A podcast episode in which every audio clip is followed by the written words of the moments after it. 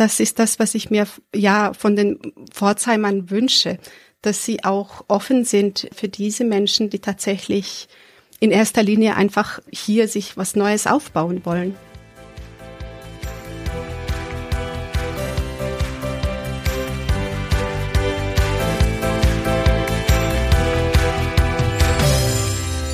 Women of Vision, der Podcast des Frauenbündnisses Pforzheim-Enzkreis.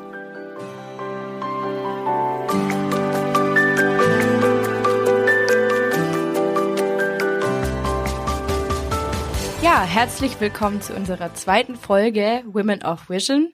Ich bin die Nathalie und ich bin hier zusammen mit der Leonie, genau, ich bin die Leonie. Hallo, schön, dass ich heute dabei sein darf. Und wir haben noch einen Gast hier dabei. Wer bist du denn? Stell dich doch gerne mal vor. Ja, mein Name ist Mirsetta Haug. Ähm, ich bin 39 Jahre alt, bin verheiratet und Mutter von zwei Kindern. Ja, schön, dass du heute dabei bist, Meseta. Aber was machen wir hier genau eigentlich? Der Podcast Women of Vision ist ein Projekt des Frauenbündnisses Pforzheim-Enzkreis. Wir sprechen, wie mit dir heute, Meseta, mit Role Models, also besonders interessanten weiblichen oder diversen Persönlichkeiten aus Pforzheim und dem Enzkreis. Dabei wollen wir zeigen, dass es auch hier inspirierende und starke Frauen gibt, die uns als Vorbild dienen können. Das Ziel des Frauenbündnisses ist Ermutigung und gegenseitige Stärkung auf dem Weg zu der Vision der gleichberechtigten Teilhabe von Frauen in Politik, Wirtschaft, Wissenschaft, Gesellschaft und Familie. Ja, Ihr habt ja schon unseren zweiten Gast gehört von dem Podcast Women of Vision, Meseta Haug. Wie schön, dass du hier bist. Wir freuen uns sehr. Und du hast dich ja jetzt gerade schon ganz kurz vorgestellt, aber magst du noch mal kurz sagen, woher kommst du und ja, wie alt hast du ja schon gesagt, mhm. aber vielleicht noch mal ganz kurz. Ja, gerne. Ja, also ich komme ursprünglich aus Serbien und bin mit elf Jahren hierher geflüchtet. Damals, als die Jugoslawienkriege ausbrachen, fühlten wir uns irgendwann einfach nicht mehr sicher und haben gedacht, da können wir nicht bleiben, hier müssen wir weg. Und Deutschland wurde es tatsächlich deswegen, weil ich hier einen Onkel hatte, der als Gastarbeiter hier lebte. Und wenn man schon seine Heimat verlässt und in die Fremde zieht, dann möchte man doch ähm, so einen Anker haben. Und das war eben dieser Onkel damals bei uns. Ja, bevor wir noch mehr von dir erfahren und so richtig einsteigen, haben wir noch ein kleines Assoziationsspiel dabei, nämlich Quick and Clever. Wir geben dir jetzt fünf Begriffe vor und du musst uns einfach spontan und ganz intuitiv sagen, was dir dazu einfällt. Das kann ein ganzer Satz sein, das kann nur ein Wort sein, einfach so, was dir in den Kopf kommt zu dem Wort. Bist du bereit? Ja, ich mag normalerweise sowas nicht, aber ich mache jetzt sehr gerne mit und bin gespannt. Quick and clever. Pforzheim. Meine zweite Heimat. Gleichberechtigung. Wir sind auf dem Weg, aber es ist noch nicht so weit. Inspiration. Die kam bei mir meist von Frauen. Erfolg. Liegt häufig in den kleinen Dingen. Und last but not least, Feminismus. Kann ich nichts zu sagen. Vielen Dank erstmal für die tollen Antworten, die du uns hier bei Quick und Clever gegeben hast. Waren wirklich super spannende Antworten mit dabei. Und auch vielen Dank für den ersten Eindruck, den wir von dir gewinnen konnten. Nun wollen wir aber richtig in den Podcast einsteigen und nochmal von dir hören, was war, wie war da dein Werdegang? Und ähm, ja, nimm doch uns gerne mal hier zu ein paar Stationen mit in deinem Leben. Du hast schon so manche Grenze in deinem Leben überschritten und die möchten wir gerne jetzt von dir hier hören. Ja, ich bin mit elf Jahren nach Deutschland gekommen, hab ja 94 sind wir nach Pforzheim gezogen, hab zunächst die Hauptschule besucht, da die Förderklasse und hab in zwei Monaten irgendwie nur Deutsch gelernt. Dann die sechste und die siebte Klasse an der Hauptschule und ähm, hatte dann eine ganz tolle Lehrerin, die gemeint hat, da gibt es etwas, du könntest aufs Gymnasium wechseln, ähm, das geht auch nach der siebten, du könntest dann dort die achte Klasse äh, besuchen. Und weil ich vorhin auch davon gesprochen habe, dass Frauen mich inspiriert haben. Das war eine erste, die ich hier kennengelernt habe. Die hat mich tatsächlich unter ihre Fittiche genommen, ähm, hat mich an diesem Gymnasium dann auch angemeldet, ähm, so dass ich die Chance hatte, das Abitur zu machen. Allerdings war es auch so, dass ich immer noch im Asylbewerberverfahren war, was sich als sehr schwierig erwies. Äh, da folgten Klagen und Abschiebungsandrohungen und eben auch ein Kirchenasyl. Und das hat auch diese Zeit unterbrochen. Also ich konnte nicht das Abitur dann fertig machen, sondern musste zunächst auch wieder ausreisen, ähm, das Land verlassen und erst bei meiner zweiten Flucht hierher sozusagen das Abitur dann letztendlich fertig machen. Ich habe mich dann entschieden, weil ich ja aus einem Kriegsgebiet stamme ähm, und das auch miterlebt habe, Politik- und Religionswissenschaften zu studieren, weil ich das so ein bisschen verstehen wollte, weil ich meine eigene Vergangenheit verstehen wollte, meine Herkunft und aber auch so schauen wollte, wie kann es denn besser funktionieren? Wie, was kann man denn machen, damit wir hier, äh, wo wir ja viele Kulturen und Religionen zusammenleben, auch vielleicht ähm, ja eine bessere Zukunft zusammen haben?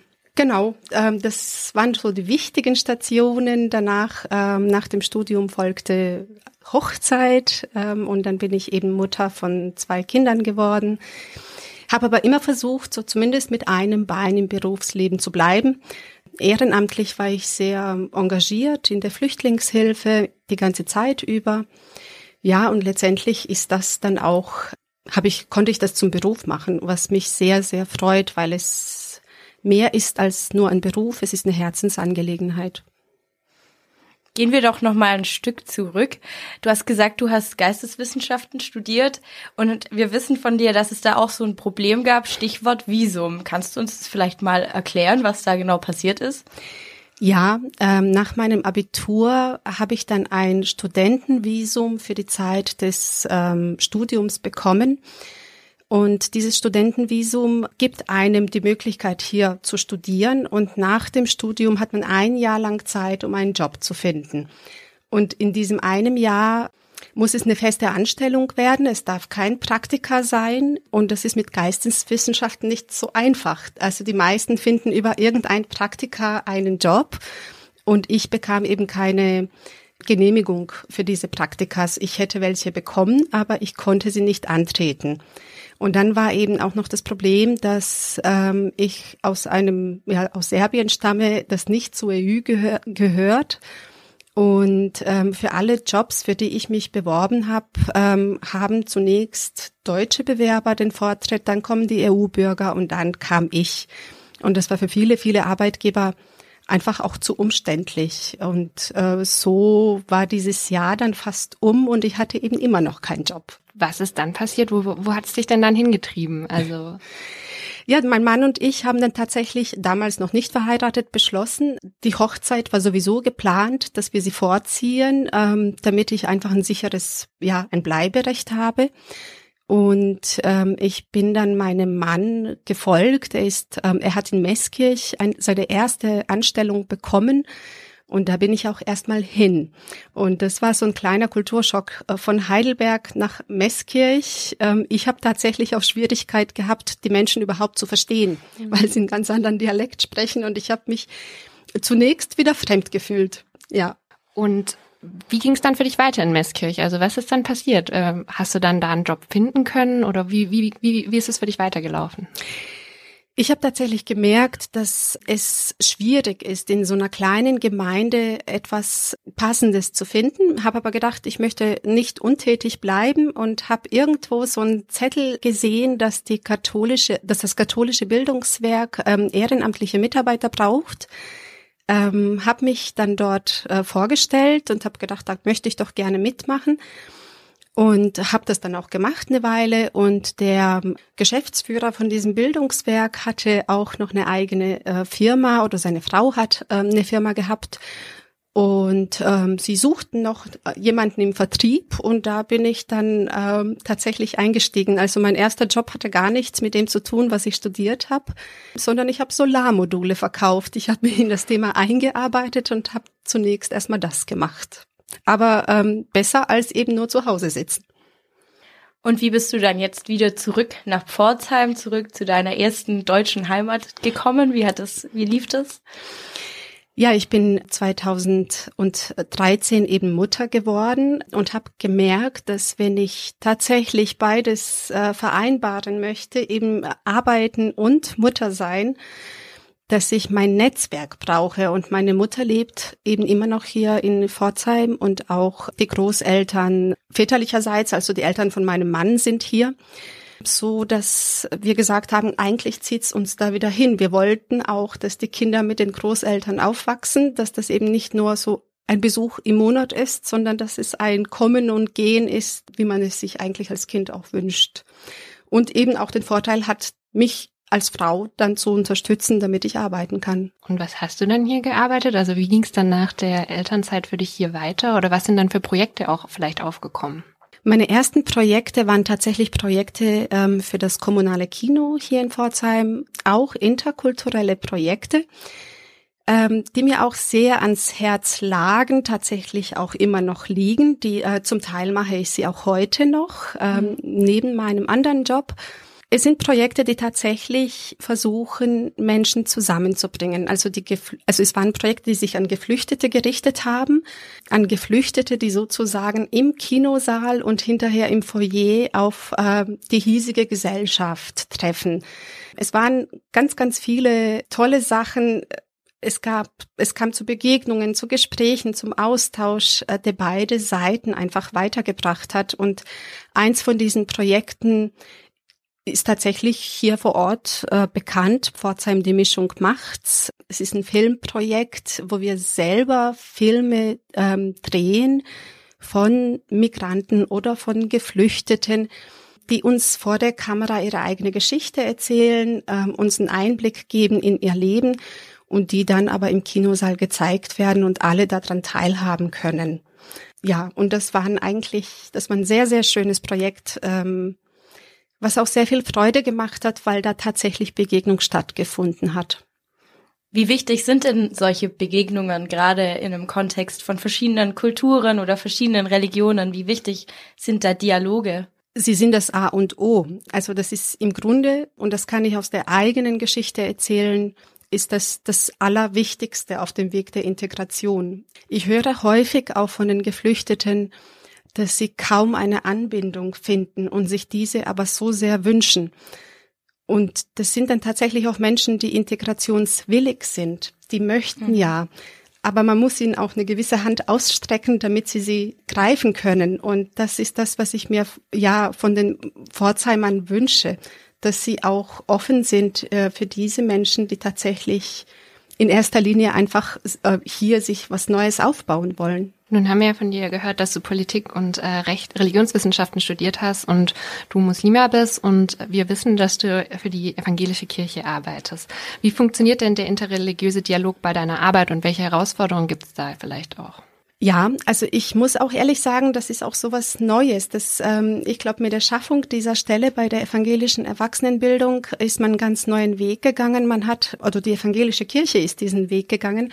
Man hat erkannt, dass wir hier in einer Stadt leben, die nun mal sehr bunt ist und auch sehr viele religiöse, also sehr viele verschiedene Religionen beheimatet. Und dass es wichtig ist, im Kontakt zu bleiben, weil man nur dann auch ein friedliches Zusammenleben hinkriegen kann. Nur dann kann es gelingen. Und ich glaube, dass ähm, ja durch durch dieses voneinander lernen, miteinander im Kontakt bleiben, die Zukunft gestaltet werden kann. Und da hat die evangelische Kirche tatsächlich einen, einen Schritt in die Zukunft gemacht.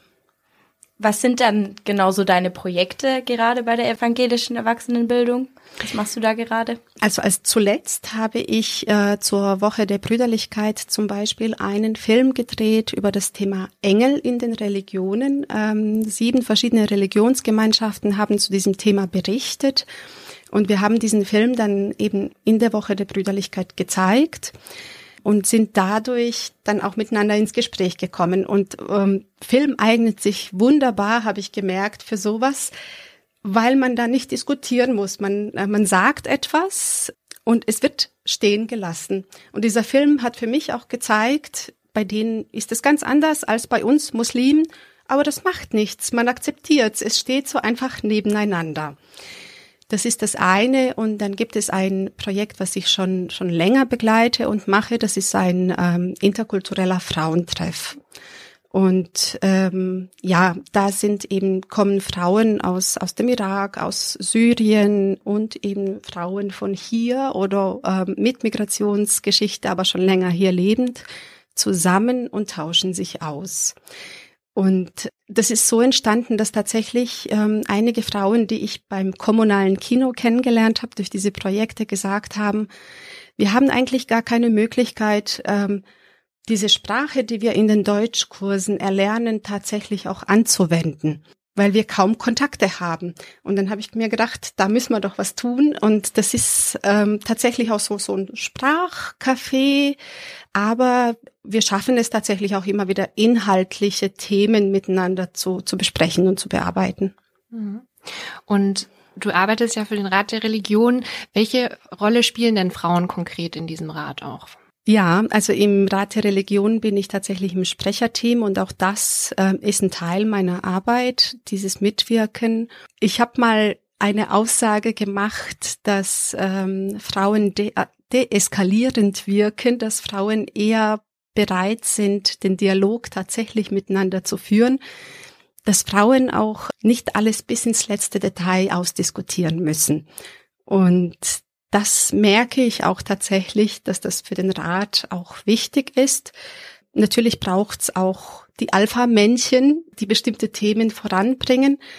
Aber es braucht eben auch diesen Ausgleich von den Frauen. Und ja, ich glaube, da habe ich einen guten Zugang und freue mich dort mitzuwirken. Das klingt ja auf jeden Fall sehr positiv, aber gab es auch Herausforderungen, gerade in deinem beruflichen Werdegang oder in deinem Leben, weil du eine Frau bist? Herausforderungen. Hm. Ich muss ehrlich sagen, dass ich mir vielleicht selber manchmal im Weg stehe. Äh, vielleicht ist es etwas, ja, ich als Muslima bin ja hier gemeindelos. Ich bin hier nicht unbedingt in einer Gemeinde aktiv und nehme es mir heraus, für die Muslime zu sprechen. Allerdings ähm, habe ich irgendwann gedacht, es gibt so viele Muslime. Es gibt ja nicht nur die, die in einer Gemeinde ähm, tätig sind oder sich da beheimatet fühlen. Es gibt ganz, ganz viele, die den Glauben so ausleben für sich im Privaten. Und ich glaube, dass ich für die sehr gut sprechen kann.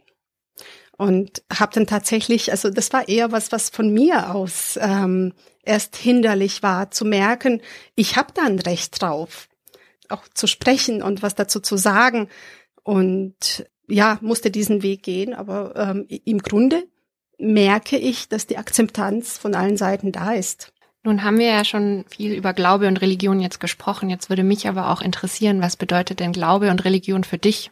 Ich würde schon sagen, dass ich gläubig bin, aber ich bin nicht fromm. Also für mich bedeutet es nicht, dass ich alles, was in einem Buch steht, genauso umsetzen muss. Ich habe da, glaube ich, einen eigenen Zugang. Es gibt wichtige Sachen, die ne, stehen natürlich an der Tagesordnung, die verfolgt man, aber fromm bin ich nicht. Ich habe von einem, beziehungsweise von dem Vorstand der jüdischen Gemeinde, vom Rami Suleiman, mal den Begriff gehört, Orthoflex, äh, und dachte mir, das passt wunderbar, Orthoflex, also nicht orthodox, ähm, irgendwie schon ein bisschen, aber auch flexibel. Und ich glaube, ja, so ähnlich verstehe ich das.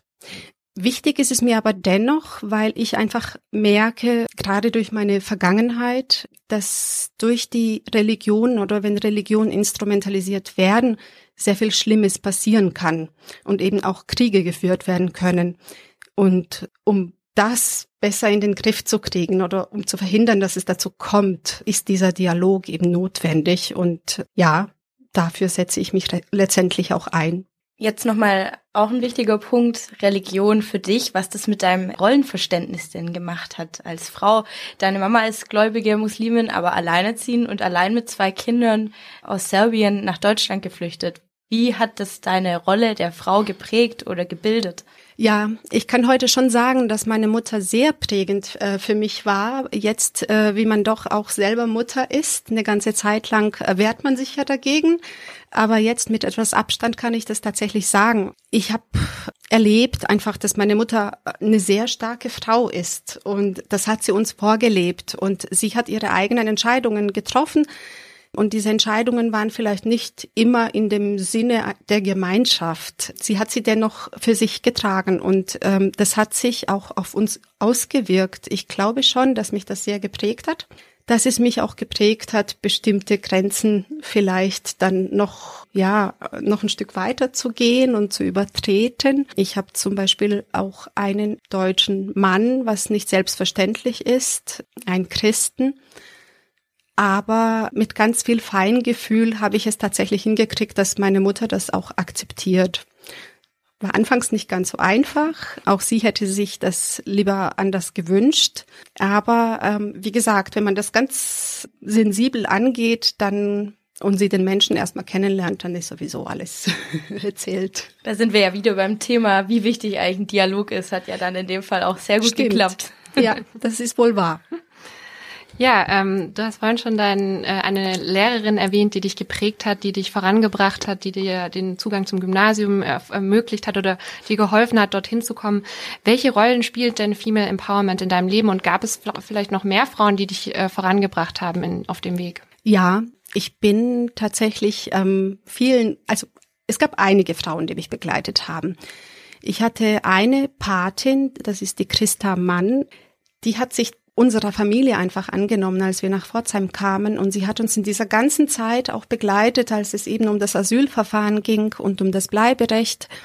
Und sie hat mich darüber hinaus eben auch begleitet in, in dem auch, als es um die Studienwahl ging und um, um das Visum und, und so weiter. Aber ich hatte auch im Kirchenasyl eine Frau kennengelernt, die mich ebenfalls sehr inspiriert hat und ähm, die mir gezeigt hat, sie war die Geschäftsführerin dort vom, von der Hauswirtschaft, die mir gezeigt hat, dass man als Frau auch einiges erreichen kann, wenn man das möchte.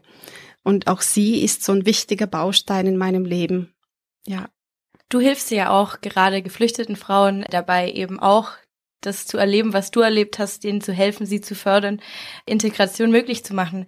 Kannst du da vielleicht uns was mitgeben, was vielleicht wir machen können, damit sich geflüchtete Frauen hier wohler fühlen und dass die Integration vielleicht besser funktioniert? Ja, im, im Grunde haben ja viele von uns irgendwie Kontakt zu Geflüchteten. Also die, unsere Kinder gehen äh, gemeinsam in die Schule. Man trifft sich beim Einkaufen oder im Verein, im Fußballverein. Äh, man, man, eigentlich begegnet man sich ja relativ häufig. Ich glaube, wichtig ist, ist es tatsächlich, dass man dann auch offen ist ähm, für diese Kontaktaufnahme untereinander der Wunsch ist da. Also das ist das, was ich wirklich äh, mitgeben kann. Viele von diesen Frauen äh, würden gerne mehr, mehr Kontakte äh, zu, zu den Frauen von hier haben und schaffen es aber nicht. Und das ist etwas, was ich äh, gerne mitgeben würde. Und noch eine Sache, die mir auch wichtig ist, das habe ich auch häufig erlebt, ähm, dass man von mir mehr Emanzipation gewünscht hat, dass man sich die Rechte als Frau nimmt, die man hier hat, dass man da auch etwas sensibel damit umgeht. Es ist, wenn man aus einer ganz anderen traditionellen Gesellschaft äh, kommt, auch nicht einfach von heute auf morgen alles umzuschmeißen. Wenn man bedenkt, wie sehr man hier gekämpft hat für bestimmte Frauenrechte. Ich hatte irgendwie Daten im Kopf, dass Frauen zum Beispiel auch hier erst seit 72 per Gesetz arbeiten dürfen, ohne den Mann zu fragen.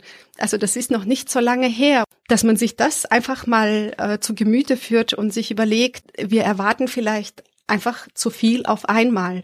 Und das sind tatsächlich Dinge, die sich vielleicht nicht in einer Generation auch realisieren lassen, aber in der nächsten.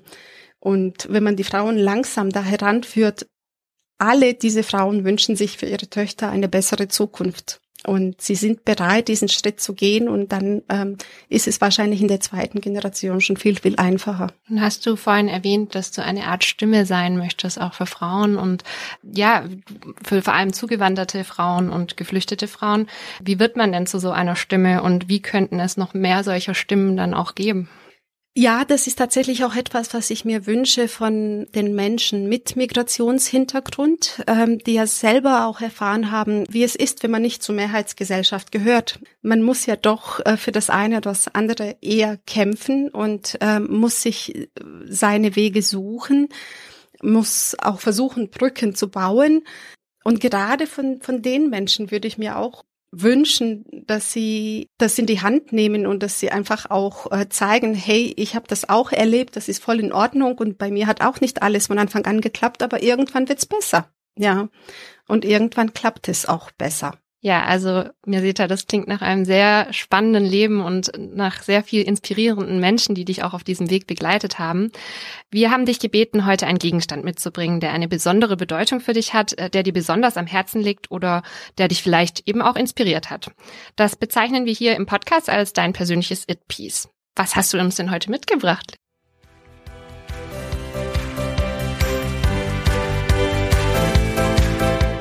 Mein It-Piece. Ja, ich habe das äh, Buch von Sascha Stanisic mitgebracht. Ja, das da heißt Herkunft. Und das ist eins der Bücher, die ich zuletzt gelesen habe. Es beschäftigt sich einfach sehr viel mit Identität, Herkunft, Heimat, Themen, die mich einfach begleiten. Aber im, im Grunde ist dieses äh, Buch einfach nur stellvertretend für alle Bücher und für Bildung für mich. Also eigentlich hätte ich meine ganze ja, Büchersammlung herbringen können, wollte ich jetzt nicht, ist auch nicht so praktisch. Aber es steht tatsächlich auch für Bildung und was Bildung für Frauen bedeutet und wie wichtig sie ist, damit man eben ein eigenes, eigenständiges Leben führen kann. Und da hast du uns auch verraten, dass dir mal da ein ganz schönes Plakat über den Weg gelaufen ist zu deiner Heidelberger Studentenzeit. Magst du uns vielleicht sagen, was auf dem Plakat drauf stand? Ja, das war so eine kleine, schöne Buchhandlung und eben im Schaufenster war dieses Plakat, Frauen, die lesen, sind gefährlich. Und das hat mich lange begleitet und war lange in meinem Kopf. Ähm, und es ist tatsächlich so, wenn man dieses gefährlich als etwas versteht, dass die Frau so ihr eigenen Weg geht, dann kann ich dem zustimmen. Dann kann ich tatsächlich sagen, dass Frauen, die lesen, gefährlich sind. Liebe Mesita, herzlichen Dank für das tolle Gespräch. Es war wirklich super spannend und wir haben uns ganz arg gefreut, dass du dir heute die Zeit genommen hast, hier mit uns zu sprechen. Ja, ich bedanke mich. Schön, dass ihr mich eingeladen habt und mir auch die Möglichkeit äh, gegeben habt, eben diese Stimme für diese Frauen zu sein. Mir hat es auch wahnsinnig viel Spaß gemacht. Ihr habt es super umgesetzt, mit mir gesprochen. Ich habe mich super, super wohl gefühlt. Danke also auch an euch. Ja, vielen, vielen Dank an dich nochmal. Und wenn euch der Podcast gefallen hat, dann abonniert ihn doch gerne auf allen gängigen Podcast-Plattformen und lasst uns gerne eine Bewertung da. Wir freuen uns auch sehr über einen Follow auf Instagram unter dem Namen Frauenbündnis-Pforzheim-Enz. Gerne könnt ihr uns auch über die Website unter frauenbündnispfenz.de kontaktieren. Wir würden uns freuen, wenn ihr auch beim nächsten Podcast wieder reinhört. Wir haben auf jeden Fall noch weitere spannende Role Models hier. Und ja, wir freuen uns und bis zum nächsten Mal. Starke Frauen aus Pforzheim und dem Enzkreis vernetzen sich im Frauenbündnis. Wir setzen uns gemeinsam für die Gleichberechtigung aller Geschlechter und für mehr Frauen in der Politik ein. Wir sagen Nein zu jeglicher Gewalt an Frauen. Sei dabei. www.womenofvision.de